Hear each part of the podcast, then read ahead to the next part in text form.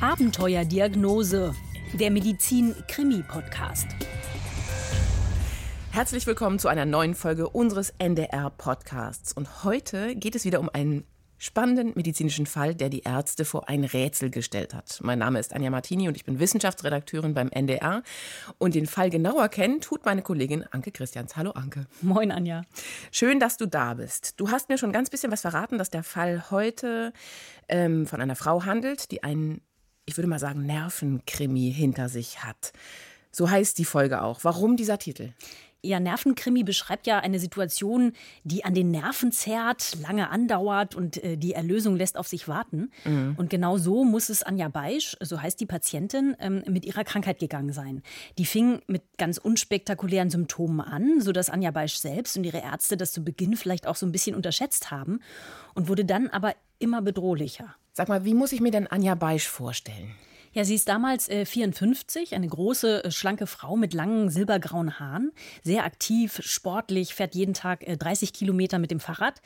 Dazu äh, beruflich erfolgreich. Ähm, sie leitet als Direktorin eine sozialpädagogische Berufsfachschule in Hamburg. Also jemand, der die Dinge eigentlich äh, fest im Griff hat. Also ich ziehe jetzt schon meinen Hut, weil jeden Tag 30 Kilometer mit dem Fahrrad fahren Chapeau, klingt wirklich sportlich. Wann geht es denn mit dem Nervenkrimi, also ihrer Krankheit, los? Ja, es beginnt im September 2014. Die Hamburger Sommerferien sind da gerade vorbei. Der Unterricht in den Schulen läuft wieder, also auch in äh, der Berufsfachschule. Und Anja Beisch kommt irgendwie nicht so richtig rund ins neue Schuljahr, weil sie nämlich neuerdings Magenprobleme hat. Mir war durchgehend schlecht. Ich konnte nicht mehr so gut essen und es hörte auch gar nicht auf.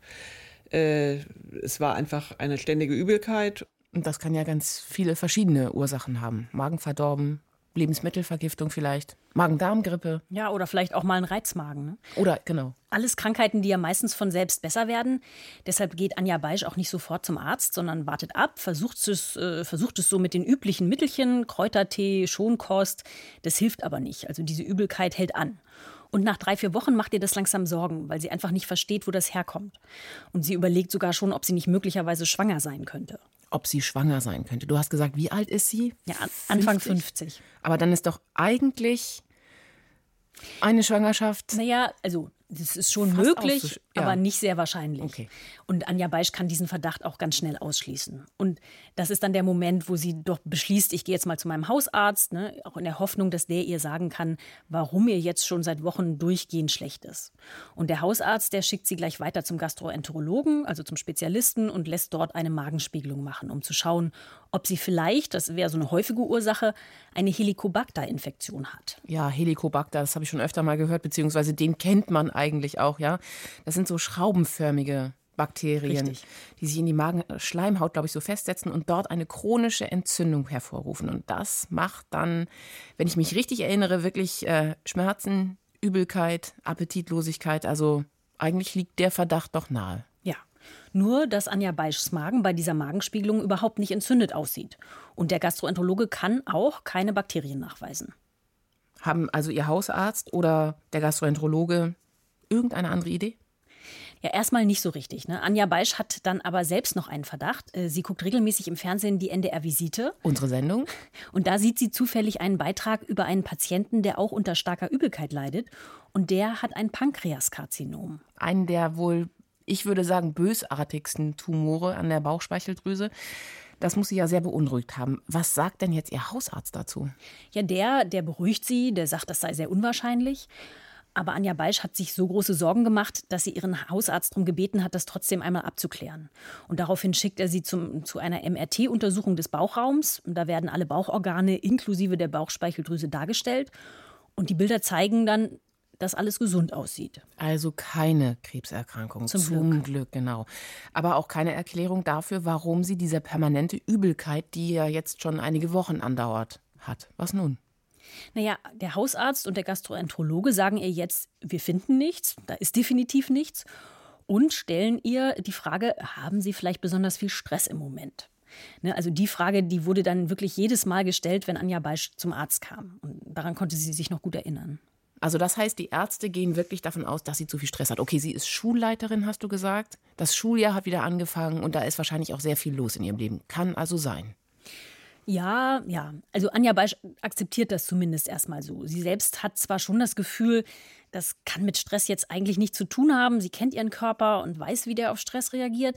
Aber ich hatte den Eindruck, dass sie zu dem Zeitpunkt dann bei den Ärzten auch nicht als, ja, in Anführungszeichen schwierige Patientin dastehen wollte.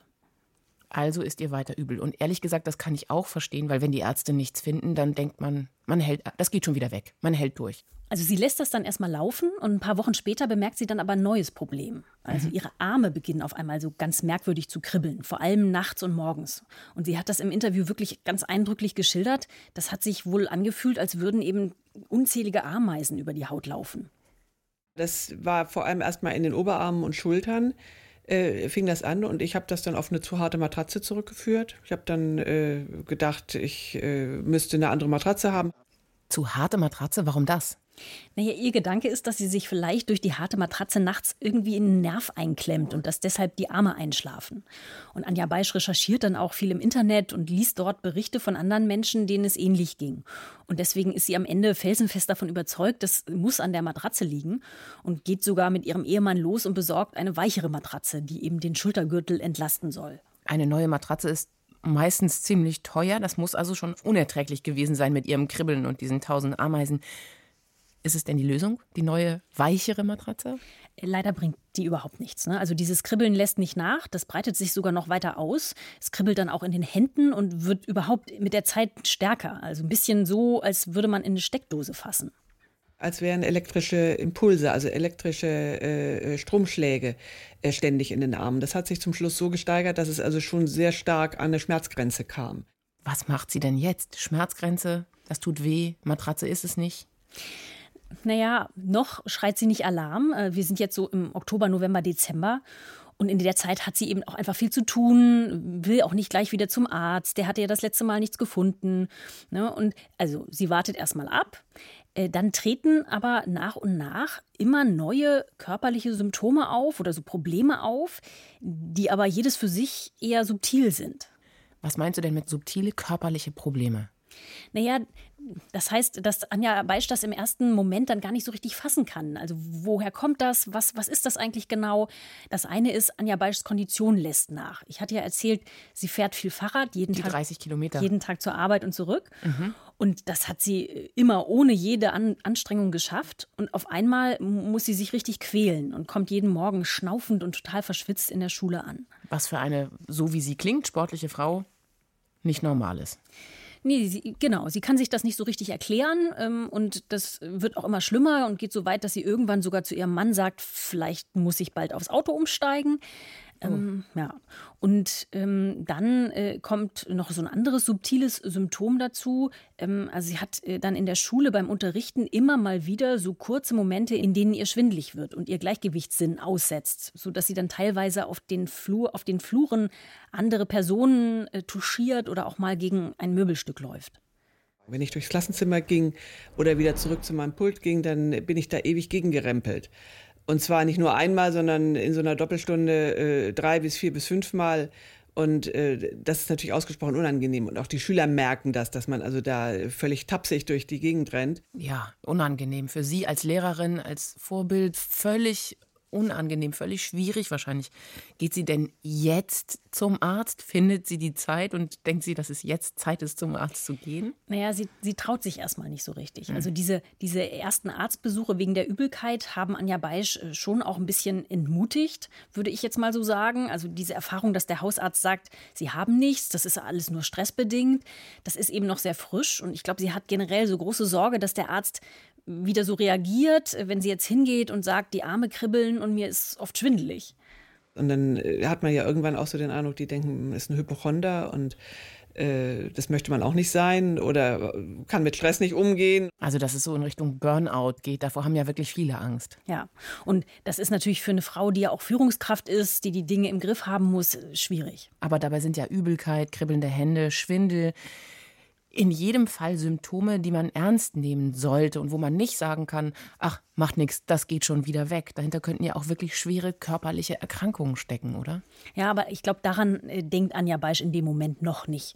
Sie hofft, glaube ich, einfach, dass sich das von alleine wieder bessert. Ne? Und noch bekommt sie trotz der Beschwerden ihre Arbeit als Schulleiterin ja gut erledigt und äh, schafft es auch vor den Kollegen zu verbergen, dass es ihr nicht so gut geht. Jedenfalls vergeht so eben dieses das restliche Schulhalbjahr. Also sie schleppt sich durch die Weihnachtszeit mit der Übelkeit, mit dem Kribbeln in den Händen, mit dieser Abgeschlagenheit. Und im Januar sind dann Zeugniskonferenzen. Und danach muss sie als Schulleiterin immer alle Zeugnisse unterschreiben. Also ein ganz dicker Stapel Papier. Und als sie sich den wie gewohnt vornimmt, merkt sie ganz überrascht, ihre Hand spielt irgendwie nicht mit. Also die macht nicht, was sie soll. Da war ich dann schon ziemlich entsetzt, muss ich sagen. Ich stellte fest, dass ich meine Unterschrift nicht mehr hinkriegte. Die entglitt mir, es fehlten ständig Buchstaben. Ich habe einfach meine Unterschrift nicht mehr auf die Zeugnisse bekommen, vernünftig. So, das klingt jetzt aber richtig komisch. Was ist das Problem? Das weiß sie selbst in dem Moment natürlich auch nicht. Ne? Sie spürt nur, dass sich ihre Hände irgendwie ja, pelzig anfühlen und ihre Schrift ist krakelig und auch äh, voller Fehler. Und sie nimmt sich dann ein Schmierpapier und übt immer wieder die eigene Unterschrift. Aber das macht es nicht besser. Also im Gegenteil, das strengt sie sehr an. Sie kann sich überhaupt nicht richtig konzentrieren und schafft es wirklich nur mit enormer Mühe und Selbstbeherrschung, diesen Stapel Zeugnisse abzuarbeiten wenn ich auf die bisherigen Fälle schaue, die du mir erzählt hast, und dann kamen solche Geschichten, dann habe ich immer das Gefühl gehabt, jetzt ist es ein neurologischer Fall. Hier auch? Den Gedanken, den hat Anja Beisch tatsächlich auch.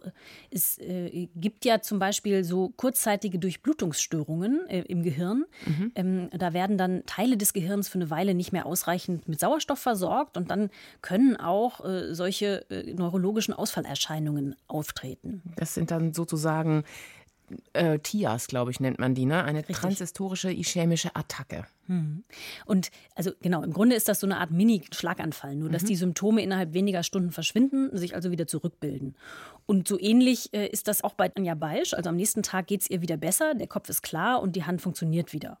Und darum schiebt sie diesen, ja, diesen vagen Gedanken, dass das sowas sein könnte, ähm, erstmal von sich und schiebt auch den Arzttermin auf, der in so einem Fall zu einer Abklärung sicherlich sinnvoll gewesen wäre.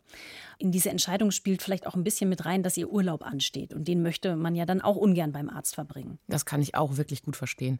Aber und so ein Urlaub, ich meine, vielleicht, wenn es eine Stressgeschichte ist oder irgendwas, die Anspannung zu hoch war, könnte man ja theoretisch den Urlaub auch nutzen, um abzuschalten und runterzufahren. Schafft sie das? Kann sie im Urlaub abschalten? Ja, leider nicht so richtig, denn es geht ihr wirklich nicht gut. Also ihr ist inzwischen auch anzusehen, dass sie krank ist, dass irgendetwas nicht stimmt. Also sie verbringt im Urlaub äh, Zeit mit ihrer Tochter Lea, die nicht mehr zu Hause lebt, die sie auch länger nicht gesehen hat. Und Lea ist sehr überrascht und erschrocken, als ihre Mutter wieder sieht, weil Anja Beisch körperlich wirklich stark abgebaut hat, also auch an Gewicht verloren hat durch diese lange anhaltende Übelkeit. Und jetzt nicht nur sehr schlank und sportlich, sondern richtig, ja, so ein bisschen dürr ist ähm, schwach und ausgezehrt wirkt, sodass Lea sie irgendwann auch anspricht und sagt, Mensch, Mama, was ist los mit dir? Du wirkst auf einmal, als wärst du 70 Jahre alt. Krankheiten, die zehren. Das ist nicht so ein richtig gutes Zeichen. Und du hast die Übelkeit nochmal genannt. Das ist jetzt wie lange? Wie lange hat sie die jetzt? Ein halbes Jahr fast schon wahrscheinlich. Ja, genau. Mehrere Monate. Vier Monate, fünf Monate. Geht Anja Beisch denn jetzt trotz Urlaub und allem irgendwie zum Arzt? Nimmt sie sich selber quasi ernst und sagt, ja, jetzt kann ich mir nicht mehr helfen? Naja, also nach diesem Urlaub geht sie aus Pflichtbewusstsein tatsächlich noch ein paar Tage in die Schule und versucht zu arbeiten. Aber es geht einfach nicht mehr. Also sie hat im Interview erzählt, wie bedrohlich sich das plötzlich für sie angefühlt hat. Ne? Also ihr Gleichgewicht ist mittlerweile so gestört, dass sie ja, so das Gefühl hat, über den Schulflur zu schwanken. Und dazu kommen dann auch noch Sehstörungen. Das heißt, sie sieht auf dem Computermonitor manchmal Dinge doppelt und ähm, legt sich dann völlig erschöpft in ihrem Büro auf die Couch, um kurz die Augen zuzumachen, mhm. schläft dabei ein und eine halbe Stunde später klingelt plötzlich ihr Handy und sie schreckt auf. Und der Anruf kommt von ihren Kollegen, die sagen: Anja, wo bist du? Wir warten auf dich. Wir haben doch jetzt eine wichtige Konferenz. Das klingt wirklich ziemlich heftig und nach einem ganz schlechten Traum. Ja, und Anja Beisch äh, rennt natürlich sofort los, muss dann eben ein paar Treppen hoch in den dritten Stock und schafft das kaum, weil ihr Herz so rast und sich gar nicht wieder beruhigen will. Und ähm, irgendwie bekommt sie es dann hin, mit allergrößter Kraftanstrengung diese Sitzung durchzustehen. Zu Hause misst sie dann aber sofort Puls und Blutdruck Und beides ist zu hoch. Also das Herz schlägt viel zu schnell, der Ruhepuls liegt bei über 100. Mhm. Und das ist der Moment, in dem Anja Beisch dann auch endgültig erfasst, wie ernst es um sie steht. Das hat eigentlich den Ausschlag gegeben, dass ich dachte, okay, du hast ein Herzproblem, du hast eine Entzündung oder äh, irgendwas mit dem Herzen stimmt nicht. Und damit hat sie es ja jetzt wahrscheinlich erstmals verstanden und kümmert sich wirklich um sich, dass es jetzt ein ernsthaftes Problem gibt und geht jetzt aber auch in eine ganz andere Richtung. Also auf zum Kardiologen. Ja, sie lässt sich sofort äh, von ihrem Hausarzt äh, zu äh, einer Herzspezialistin überweisen. Und zwar zu Irmgard Haasfeld. Und äh, die habe ich für unsere Sendung auch interviewt. Und äh, sie konnte sich äh, noch gut an den ersten Termin erinnern, an dieses erste Gespräch mit Anja Beisch. Sie hat das Leistungsdefizit geschildert. Da hat sie sehr sich darauf bezogen. Und sie schilderte auch eine gewisse Verzweiflung und Skepsis mir gegenüber. Findet die denn was, war die Frage. Oder sagt die auch vielleicht, das ist alles psychisch? Und findet die Kardiologin was? Irmgard Haasfeld schreibt zunächst ein EKG und das ist unauffällig. Und darum macht sie im Anschluss auch noch eine Ultraschalluntersuchung. Und äh, dabei lassen sich dann ja die Bewegungen des Herzmuskels darstellen. Und man kann auch schauen, ob es irgendwelche strukturellen Auffälligkeiten gibt, also ob das Herz krankhaft verändert ist. Und auf den Ultraschallbildern entdeckt Irmgard Haasfeld dann tatsächlich etwas, und zwar am Herzbeutel. Dem, ich nenne es mal, äh, Sack, der aus Bindegewebe besteht und das Herz umgibt. Dann habe ich festgestellt, dass sie einen leichten Herzbeutelerguss hat. Perikarditis nennen wir das oder Perikarderguss, sodass meine Idee dann war, die hat eine äh, Herzmuskelerkrankung zusammen mit ähm, Herzbeutelentzündung und am ehesten ein entzündliches Geschehen. Also das heißt konkret, äh, Dr. Haasfeld denkt an eine Herzmuskelentzündung. Also Viren und Bakterien, die ähm, an diesem Herzmuskel sind und ihn quasi befallen. Und oft kommt es ja zu diesen Herzmuskelentzündungen nach einem Infekt, wenn man den nämlich verschleppt hat. Und das führt dann was haben wir alles gesagt? Müdigkeit ist dabei oder Abgeschlagenheit ist dabei. Atemnot. Atemnot. Und das passt ja alles irgendwie zu Anja Beisch und zu ihrem Leistungsknick. Aber weißt du, was nicht passt? Ich finde nicht richtig passt die Übelkeit, die kribbelnden Arme und die tauben Hände. Nein, aber von äh, diesen Problemen hat Anja Beisch, der Kardiologin, am Anfang auch gar nichts erzählt. Wieder äh, aus Angst, dass sie dann äh, sofort in eine bestimmte Schublade gesteckt wird. Ne? Sie erzählt davon erst, nachdem Dr. Haasfeld mit ihren ganzen Untersuchungen fertig ist erst als ich was gefunden hatte, hat sie dann noch mal nachgerückt und hat gesagt, ja, ich kann ja kaum meine Hände bewegen, die Feinmotorik der Finger ist gestört, äh, ich ähm, bin geistig tätig und muss mich konzentrieren, das geht gar nicht mehr gut. Aha. Und wie hat die Ärztin reagiert? Ja, die war natürlich überrascht, äh, hat das aber sofort sehr ernst genommen. Aber nicht in Richtung Burnout und Stress gedacht, wie Anja Beisch befürchtet. Nee, überhaupt nicht. Ganz im Gegenteil. Irmgard Haasfeld ist sich äh, sicher, dass diese anderen Symptome auf jeden Fall ein äh, Alarmsignal sind und das äh, äußert sie auch. Sie hat gesagt, das stimmt überhaupt nicht überein. Sie haben zwar was, aber sie haben was ganz anderes noch zusätzlich. Und Sie gehen jetzt mal äh, zur Radiologie des Gehirns. Weil ich einfach dachte, vielleicht hat die etwas, ähm, wir sagen intrazerebral, also irgendwas im äh, Gehirnbereich äh, oder aber auch zusammen mit einer ja, Erkrankung des Nervensystems. Also vermutet sie, dass Anja Beisch nicht nur eine Herzerkrankung hat, sondern eben auch noch ein Problem mit den Nerven, etwas Neurologisches, richtig? Das soll jetzt auf jeden Fall abgeklärt werden. Und dafür äh, schickt die Kardiologin Anja Beisch zum Radiologen, damit der ein MRT-Bild vom Gehirn macht. MRT vom Gehirn. Ganz ehrlich, dann denke ich immer zuerst an einen, an einen Hirntumor, vielleicht auch an eine Hirnentzündung. Ich kann mir vorstellen, dass Anja Beisch vor diesem Termin ganz schön Angst hatte und nervös war. Hat der Radiologe was gefunden? Ja, der Radiologe, der Anja Beisch untersucht, der heißt Thomas Kuczynski. Und als er Anja Beisch das erste Mal sieht und mit ihr spricht, ist sein Eindruck eigentlich, dass sie gar nicht so schwer krank wirkt. Und die Symptome, von denen sie berichtet, also Schwindel, Kribbeln, Leistungsknick, das sind auch alles unspezifische Symptome, wie Ärzte ja gerne sagen. Also die lassen sich nicht ohne weiteres einer bestimmten Krankheit zuordnen. Sodass Thomas Kuczynski auf Anhieb keinen klaren Verdacht hat, was Anja Beisch fehlen könnte. Grob hat er auf jeden Fall äh, in Richtung Multiple Sklerose gedacht, einfach weil das immer mal so diffuse Symptome hervorrufen kann. Also Multiple Sklerose, da greift der Körper quasi die Nervenzellen an und führt zu letztendlich einer Hirnentzündung. Ja, und eine andere mögliche Diagnose, hat mir Dr. Kuczynski erzählt, wäre eine Gefäßerkrankung der kleinen Hirngefäße, die zu vielen Minischlaganfällen führt. Also tatsächlich wirklich durch Blutungsprobleme. Und diesen Gedanken, den hatte doch Anja Beisch auch schon, oder? Ja. Kann denn diese Verdachtsdiagnose jetzt mit diesem MRT bestätigt werden? Also finden die was raus? Nein, diese, äh, diese MRT-Untersuchung geht am Ende ganz anders aus, als Thomas Kuczynski und auch Anja Beisch erwartet haben. Eigentlich dauert so eine Untersuchung ja nur etwa 20 Minuten und äh, der Radiologe ist in der Zeit gar nicht anwesend, sondern guckt sich die Bilder dann später in Ruhe an.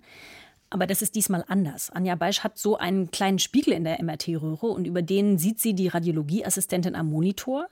Und sie sieht, wie die Assistentin irgendwann Dr. Kuczynski dazu ruft und wie der ihre Bilder sehr lange und besorgt studiert. Ich muss sagen, schon während des MRTs merkte ich, dass was nicht stimmt. Da waren äh, Signalveränderungen zu sehen in der tiefen Substanz des Gehirns in einer Art und Weise, wie ich sie in dieser Form noch nicht gesehen habe. Signalveränderungen in der tiefen Substanz des Gehirns. Ganz ehrlich, das klingt ziemlich gefährlich und das musst du mir erklären. Ja, das bedeutet, dass bestimmte Bereiche im Gehirn, die auf dem MRT-Bild normalerweise dunkel erscheinen, bei Anja Beisch hell sind. Also im Grunde genommen helle Flecken im Gehirn. Und die sind bei ihr eben auf eine ungewöhnliche Art verteilt. Die sitzen im Hirnstamm, teilweise auch im Zwischenhirn und Kleinhirn. Das sind äh, evolutionär betrachtet die älteren Funktionseinheiten unseres Gehirns. Dort werden zum Beispiel unsere Bewegungsabläufe gesteuert, aber auch Gleichgewicht, Kreislauf, Reflexe, aber das sind ja all die Dinge, mit denen Anja Bay Schwierigkeiten hat. Die Schrift funktioniert nicht mehr, Gleichgewicht, sie rempelt ja. an den Stuhl. Was sind denn jetzt diese weißen Flecken, also die eigentlich dunkel sein müssen? Entzündungen? Ja, das lässt sich anhand der Bilder gar nicht so klar sagen. Also es könnten zum Beispiel kleine Ödeme sein oder Entzündungen. In jedem Fall sind diese Läsionen, diese Flecken so ungewöhnlich verteilt, nämlich nicht nur in einer Gehirnhälfte, sondern in beiden Hälften, rechts und links, ganz symmetrisch. Das fällt Thomas Kuczynski sofort auf und das spricht dafür, dass das nichts ist, was eine lokale Ursache im Gehirn hat, sondern eher ja, eine Reaktion des Körpers auf eine andere Erkrankung. Und er beginnt dann sofort zu recherchieren, was da in Frage kommen könnte und stößt dabei auf, ehrlich gesagt, ziemlich erschreckende Diagnosen. Vitaminmangelsyndrome, toxische Störungen, Hormonstörungen, Schilddrüsenerkrankungen und dann eben äh, die Hirnstammform, also die bulbäre Form der ALS. Das war niederschmetternd. Ich war völlig am Boden zerstört. Das kann ich verstehen. ALS, also Amyotrophe Lateralsklerose, das ist eine degenerative Nervenerkrankung, bei der es zu Muskelschwund kommt. Und das ist bisher unheilbar und endet eben meistens tödlich. Ja, also Thomas Kuczynski sagt Anja Beisch nach dieser Untersuchung ganz klar, dass er nicht sicher weiß, was sie hat, dass es aber sehr ernst aussieht und äh, ein Fortschreiten dieses ja, rätselhaften Geschehens in ihrem Gehirn lebensgefährlich sein könnte. Also da ist jetzt wirklich Eile nötig. Es muss geklärt werden, was ist das für eine Krankheit. Und deshalb macht Thomas Kuczynski für sie sofort einen Termin in der Asklepios Klinik Altona in der Neurologie. Dort kennt er nämlich den Chefarzt ganz gut.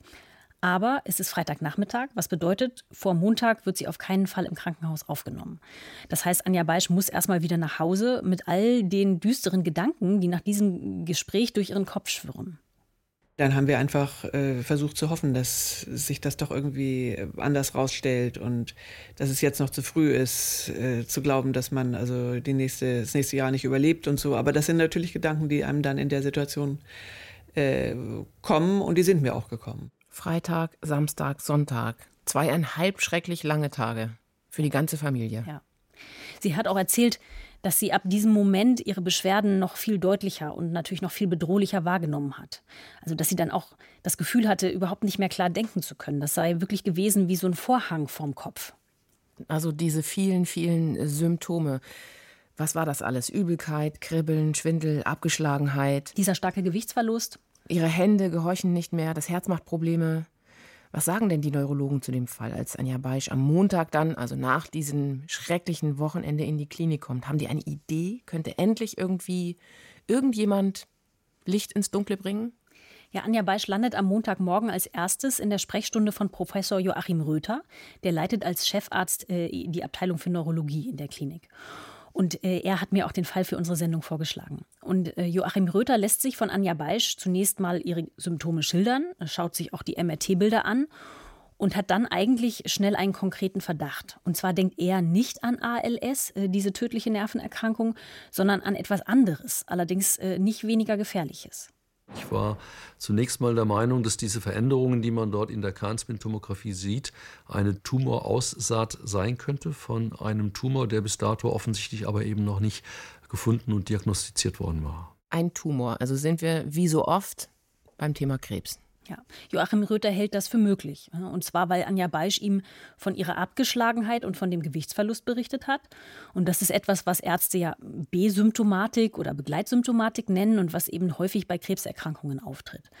Und äh, deshalb schaut er sich die MRT-Bilder nochmal ganz genau an und zieht auch einen Spezialisten, einen Kollegen hinzu, und zwar einen Neuroradiologen. Also einen Spezialisten, der genau auf Bilder vom Gehirn und vom Nervensystem schauen kann und erkennen kann, wenn da irgendwas nicht stimmt. Genau. Und dieser Arzt, der heißt Bernd Eckert.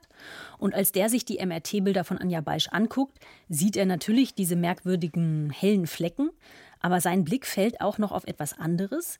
Er entdeckt auf den Bildern nämlich eine klitzekleine Auffälligkeit an Anja Beischs Hirnhaut, also der dünnen Haut, die direkt unter der Schädeldecke liegt und das Gehirn umhüllt. Und als ich mit Bernd Eckert gesprochen habe, hat er mir das so erklärt. Wir sehen die Hirnhaut eigentlich nicht, es sei denn, sie ist entzündlich verändert, dann nimmt sie Kontrastmittel auf. Und das sah man bei ihr aber in ganz geringem Maße, so wenig, dass es fast äh, fraglich war, ob es überhaupt ein Befund ist. Ah, aber das klingt gut eigentlich, als wäre möglicherweise eine neue Spur im Spiel. Ja, das ist richtig. Also es könnte tatsächlich ein weiteres Indiz sein, dass es eine Tumorerkrankung ist. Also manche Krebsarten, äh, zum Beispiel Brustkrebs und Lungenkrebs, können eben Metastasen bilden, die auf der Gehirnoberfläche auffliegen, also die Hirnhaut befallen. Und das sieht im MRT dann ähnlich aus. Aber das ist nicht der einzige Verdacht der Ärzte. Es gibt auch bestimmte Infektionskrankheiten, also Erreger, Bakterien oder Viren, die so eine Hirnhautveränderung oder Hirnhautentzündung machen können. Und Joachim Röther setzt auch noch bestimmte Autoimmunerkrankungen auf seine Verdachtsliste. Autoimmunerkrankungen, das heißt ja, dass der Körper sich quasi selber angreift. Aber das sind ja jetzt ganz schön viele ähm, Punkte auf dieser Verdachtsliste. Wie kann denn jetzt Joachim Röther dem Täter auf die Spur kommen? Er startet äh, jetzt äh, eine ganze Batterie an Untersuchungen. Äh, zum einen lässt er Anja Beischs Körper durchleuchten, sucht also im CT nach einem versteckten Tumor und checkt außerdem ihr Blut. Es gibt ja noch die Verdachtsdiagnosen vom niedergelassenen Radiologen. Der hatte ja zum Beispiel auch an ein Vitaminmangelsyndrom oder auch eine toxische Störung, also so eine Vergiftungsreaktion gedacht. Und all diese Dinge lässt Joachim Röther mit einer Blutuntersuchung überprüfen. Und? Kommt was dabei raus? Und wenn ja, was? Ja, das ist alles negativ. Und auch auf den CT-Bildern von Brust- und Bauchraum ist überhaupt nicht zu sehen. Und damit steht eigentlich fast zu 100 Prozent fest, es ist kein Krebs. Das war eine große Entlastung, als ich abends der Patientin dann schon sagen konnte, dass diese Untersuchung vollkommen unauffällig war. Da war ich sehr erleichtert, weil das war meine äh, äh, vorrangige Befürchtung, dass ich doch irgendwie einen Ge Gehirntumor haben könnte.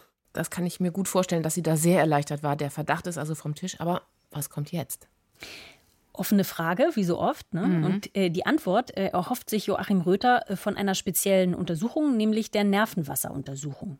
Ja, kenne ich. Das ist die Sache mit der langen Hohlnadel, richtig? Genau. Liquor, also Nervenwasser aus dem Rückenmarkskanal, wird da entnommen. Und das ist eine wirklich unangenehme Untersuchung für den Patienten. Erklär doch nochmal, warum macht man das? Das Nervenwasser umspült ja das Gehirn und wenn das Gehirn krank ist, dann finden sich in der Regel auch Veränderungen im Nervenwasser. Ein Hinweis kann zum Beispiel sein, wenn sich viele Entzündungszellen im Liquor befinden. Und Ärzte schauen auch äh, nach dem Eiweißgehalt. Normalerweise ist im Nervenwasser nämlich so gut wie kein Eiweiß. Wenn da welches ist, heißt das, da stimmt was nicht. Da schwelt möglicherweise eine Infektion im Gehirn. Und genau so ist es bei Anja Beisch. Also ihr Eiweißspiegel ist nicht normal. Der war sehr, sehr hoch gewesen, was auch ein gewisser Hinweis schon war, äh, dass es sich hier um eine erregerbedingte Entzündung handeln könnte erregerbedingte Entzündung. Das heißt doch wieder, dass Bakterien oder Viren sich da eingeschlichen haben und Anja Beischs Hirn angegriffen haben. Das hält Joachim Röther jetzt äh, für die heißeste Spur. Und er hat auch sofort eine Idee, was für Erreger das sein könnten. Denn er hat äh, so einen Nervenwasserbefund schon öfter gesehen. Und zwar äh, bei einer Infektion, die eben nicht nur das Gehirn befällt, sondern auch das Herz. Ah, okay. Und Anja Beisch hatte ja, das hatten wir ja, hattest du erzählt, diese Herzbeutelgeschichte, diese Herzbeutelentzündung. Richtig? Ja, richtig. Also bin ich jetzt gespannt, was denn da für eine Infektion für oder was für ein Erreger das sein könnte, den Joachim Rütter da im Visier hat. Ja, er denkt äh, an bestimmte Bakterien, die krank machen können, die auch gar nicht so selten sind, äh, die normalerweise aber eher Symptome auslösen wie Hautausschlag, Fieber, Gelenk- und Gliederschmerzen. Und in welche Richtung geht das dann jetzt? Joachim Röther geht jetzt äh, nochmal zu Anja Beisch in ihr Zimmer und äh, stellt ihr eine ganz äh, einfache, aber sehr wichtige Frage, nämlich ob es sein kann, dass sie äh, in letzter Zeit von einer Zecke gebissen wurde. Und ihre Antwort war folgende. Im August äh, 14 hatte ich tatsächlich äh, zwei Zeckenbisse, aber es war da ja gar nichts. Es gab eben auch überhaupt keine äh, Rötung, keinen Ausschlag, nichts, kein Fieber. Ich hatte überhaupt keine Symptome und habe das damit also längst abgehakt gehabt. Okay, also Professor Röther denkt an Borrelien, diese kleinen Bakterien, die bei einem Zeckenbiss übertragen werden können. Genau, Borrelia burgdorferi. Das sind so schraubenförmige Bakterien, die mit dem Speichel einer Zecke in den menschlichen Körper, ins Blut gelangen und sich dann ausbreiten können. Und die machen häufig, aber nicht immer äh, so einen typischen kreisrunden Hautausschlag. Sogenannte Wanderröte. Und dann im Verlauf äh, Fieber, Abgeschlagenheit, äh, oft auch wandernde Gelenkschmerzen. Aber es gibt auch eine Verlaufsform, bei der vor allem die Nerven betroffen sind und in seltenen Fällen sogar das Gehirn. Mhm. Und auf so eine äh, Verlaufsform tippt Joachim Röther. Er sagte also möglicherweise, wenn Sie äh, einen Sechser im Lotto haben, äh, dann könnte es auch eine Borreliose sein, eine Neuroborreliose. Neuroborreliose kann sehr vielgestaltig sein. Das kann von einer Gefäßentzündung mit kleinen Schlaganfällen über eine Entzündung der Nervenwurzeln und heftigste Rücken- und Gliederschmerzen kann das ein ganz buntes Bild machen. Ja, ein ganz buntes Bild kann es machen, aber nicht ein Sechser im Lotto. Das klingt irgendwie nicht so, finde ich. Ja, Joachim Röther meint damit natürlich, dass die Neuroborreliose zwar eine schwere Krankheit ist, sich aber ähm, gut behandeln lässt, im Gegensatz äh, zu vielen der anderen Krankheiten, die ja auf seiner Verdachtsliste stehen. Okay, aber jetzt muss er doch erst einmal beweisen, dass es sich wirklich um diese Borreliose handelt, oder? Wie macht man das? Ja, das ist eigentlich äh, einfach. Dafür testet man das Blut oder auch das Nervenwasser. Äh, und zwar sucht man daran gezielt nach Antikörpern gegen diese Borrelien, gegen diese Bakterien. Also heißt, Joachim Röther nimmt Anja Beisch nochmal frisches Blut ab und schickt das ins Labor. Und außerdem schließt er sich nochmal mit dem Neuroradiologen Bernd Eckert kurz, erzählt dem von seinem Verdacht. Und Bernd Eckert guckt sich daraufhin die MRT-Bilder nochmal an. Auf denen äh, sah man ja diese symmetrischen weißen Flecken im Hirnstamm, aber auch diese klitzekleine Veränderung an der Hirnhaut. Und genau die sieht Bernd Eckert jetzt auf einmal in einem völlig neuen Licht. Diese zarte Anreichung der Hirnhäute an dieser Stelle, an dieser besonderen Stelle, da habe ich dann tatsächlich auch wieder mich erinnert, habe mir die Fälle rausgeholt in meinem persönlichen Archiv, die auch eine Neuroborreliose waren. Und die sahen tatsächlich genauso aus. Spannend. Also noch ein Indiz dafür, dass es wirklich eine Neuroborreliose sein kann, oder? Genau. Und das ist in dem Moment auch wichtig, weil ja wirklich Eile geboten ist. Anja Beisch geht sehr schlecht und äh, die Bilder von ihrem Gehirn sind auch so bedrohlich, dass Joachim Röther sagt, wir können jetzt nicht auf das Ergebnis aus dem Labor warten. Das dauert nämlich äh, ungefähr fünf Tage. Und diese Zeit, die will er nutzen. Es wäre ja fatal, wenn sich die Krankheit weiter im Gehirn ausbreitet. Denn äh, das könnte schlimmstenfalls irgendwann sogar zu Lähmungen der Arme und Beine führen.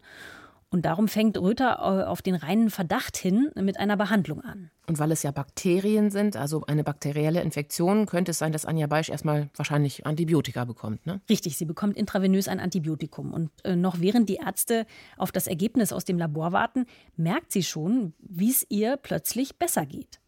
Es war äh, ganz erstaunlich, dass es zum Teil wie so ein Vorhang aufging und ich zwei Stunden nichts mehr hatte. Gar nichts. Selbst das Kribbeln in den Armen ging zurück. Das klingt ja fantastisch. Und das bedeutet ja eigentlich, dass der Verdacht richtig war und alles an dieser kleinen Zecke lag. Ja, also das Testergebnis, das dann ein paar Tage später eintrudelt, das bestätigt diese Diagnose. Im Blut von Anja Beisch waren wirklich extrem viele Antikörper gegen Borrelien. Und das heißt, jetzt äh, passt alles zusammen. Im August äh, 2014 ist sie, ich glaube, beim Wandern draußen in der Natur eben von zwei Zecken gebissen worden. Eine davon muss mit Borrelien infiziert gewesen sein. Und die Bakterien haben sich dann in ihrem Körper ausgebreitet, haben eben nicht diese typische Wanderröte gemacht, auch kein Fieber. Deswegen hat sie ja auch überhaupt nicht mehr an diese Zeckenbisse gedacht.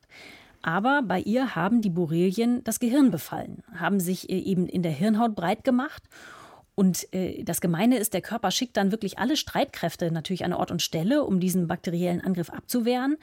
Äh, das heißt, es wandern massenhaft Abwehrzellen ins Hirngewebe ein, um die Borrelien zu bekämpfen. Und das führt zu einer massiven Entzündung, die bei Anja Beisch eben bis tief in den Hirnstamm reicht. Und diese Entzündung hat dann dafür gesorgt, dass sie eben Konzentrationsschwächen hatte, die Hand nicht mehr bewegen konnte. All das hat dann dafür gesorgt. Genau. Und genau diese Abwehr- und Entzündungsreaktion, das ist auch das, was die Ärzte auf den MRT-Bildern gesehen haben in Form dieser symmetrischen weißen Flecken. Und wie erklären sich dann jetzt diese vielen rätselhaften Symptome? Naja, also Hirnhaut oder Hirnentzündungen können ja immer sehr vielfältige Beschwerden machen, weil das Gehirn ja einfach viele Funktionen des Körpers steuert. Ne? Also deshalb eben auch die Übelkeit, deswegen die Probleme mit dem Gleichgewicht, die Probleme mit der Feinmotorik, diese Abgeschlagenheit. Aber äh, auch dieses äh, schmerzhafte Kribbeln in den Armen, das lässt sich gut mit der Diagnose erklären, weil diese Borrelien eben auch die Nervenwurzeln befallen können. Und das macht dann eben starke Nervenschmerzen, vor allem nachts. Was so ein kleiner Erreger alles anrichten kann. Also hatten diese kribbelnden Arme auch definitiv nichts mit der zu weichen Matratze zu tun? Nein. Nee. Und ähm, die Herzprobleme? Ähm, ja, äh, diese, also ihr Herz war ja entzündet Mhm. und ähm, Anja Beischs Kardiologin Irmgard Hasfeld hat mir im Interview erzählt, dass es da auch einen klaren äh, Zusammenhang zur Borreliose gibt. Das Herz kann auch durch diese Bakterien mit betroffen werden und kann eben gerne auch äh, den Muskel zur Erkrankung bringen, besonders das Reizleitungssystem. Das ist eine wirklich dann ja klare Diagnose gewesen. Richtig? Ja, Kommt kein Aber. da kommt kein Aber mehr. Und du hast mir ja auch irgendwie verraten, dass es da eine wirkliche Behandlung gibt, also eine relativ simple Therapie. Ein Antibiotikum, würde ich tippen. Genau, also äh, Anja Beisch hat vier Wochen lang äh, ein Antibiotikum genommen, um wirklich alle Bakterien in ihrem Körper abzutöten. Und ihre Symptome sind dann nach und nach immer besser geworden. Also die Übelkeit war endlich weg, das Kribbeln in den Armen hat stark nachgelassen, das Gleichgewicht ist langsam zurückgekommen. Und zu dem Zeitpunkt, als ich Anja Beisch für unsere Sendung interviewt habe, lag die Diagnose ja erst ein paar Monate zurück. Und da war sie noch nicht wieder ganz gesund, aber auf einem sehr guten Weg. Das ist natürlich ein Sechser im Lotto. Also ich äh, äh, habe eine Chance, wieder äh, absolut gesund zu werden. Und selbst wenn es nicht äh, zu 100 Prozent ist, dann äh, kann ich mit dem, mit der Situation gut leben. Besser als mit allem anderen, was so im Raum gestanden hat. Okay, dann gehe ich jetzt mit bei dem Sechser im Lotto. Du hast ähm, mit ihr noch gemailt, du hast noch Kontakt zu ihr. Sag, wie geht es ihr? Ja, heute geht es ihr gut. Also sie hat äh, in ihr normales äh, Leben zurückgefunden, kann auch wieder arbeiten. Aber äh, es sind tatsächlich äh, auch ein paar Restsymptome geblieben. So ein leichter Schwindel, manchmal Wortfindungsschwierigkeiten, solche Dinge. Ne, also diese 100 Prozent, ähm, von der sie äh, eben sprach, die hat sie leider nicht ganz erreicht. Ähm, aber sie sagt selbst, wenn man im Grunde genommen ja schon so ein halbes Todesurteil in der Tasche hatte, also ich sage das jetzt mal bewusst so krass, ist das doch ein sehr, sehr, sehr gutes äh, Ergebnis. Ja, da gehe ich auf jeden Fall mit. Und weißt du was? Den nächsten Zeckenbiss, den werde ich wirklich genau beobachten bei mir. Anke, vielen Dank für diese sehr spannende Geschichte. War wieder toll hier zu sein. Und danke an euch, an Sie fürs Zuhören. Und wer mehr Medizinkrimis möchte, uns gibt es natürlich auch als Fernsehsendung immer im NDR-Fernsehen bei der Visite und natürlich in der Mediathek. Das war Abenteuerdiagnose der Medizin-Krimi-Podcast für heute. Und alle zwei Wochen dienstags gibt es eine neue Folge auf ndr.de-visite und in der ARD-Audiothek. Am besten gleich abonnieren. Mein Name ist Anja Martini. Vielen Dank. Bis zum nächsten Mal.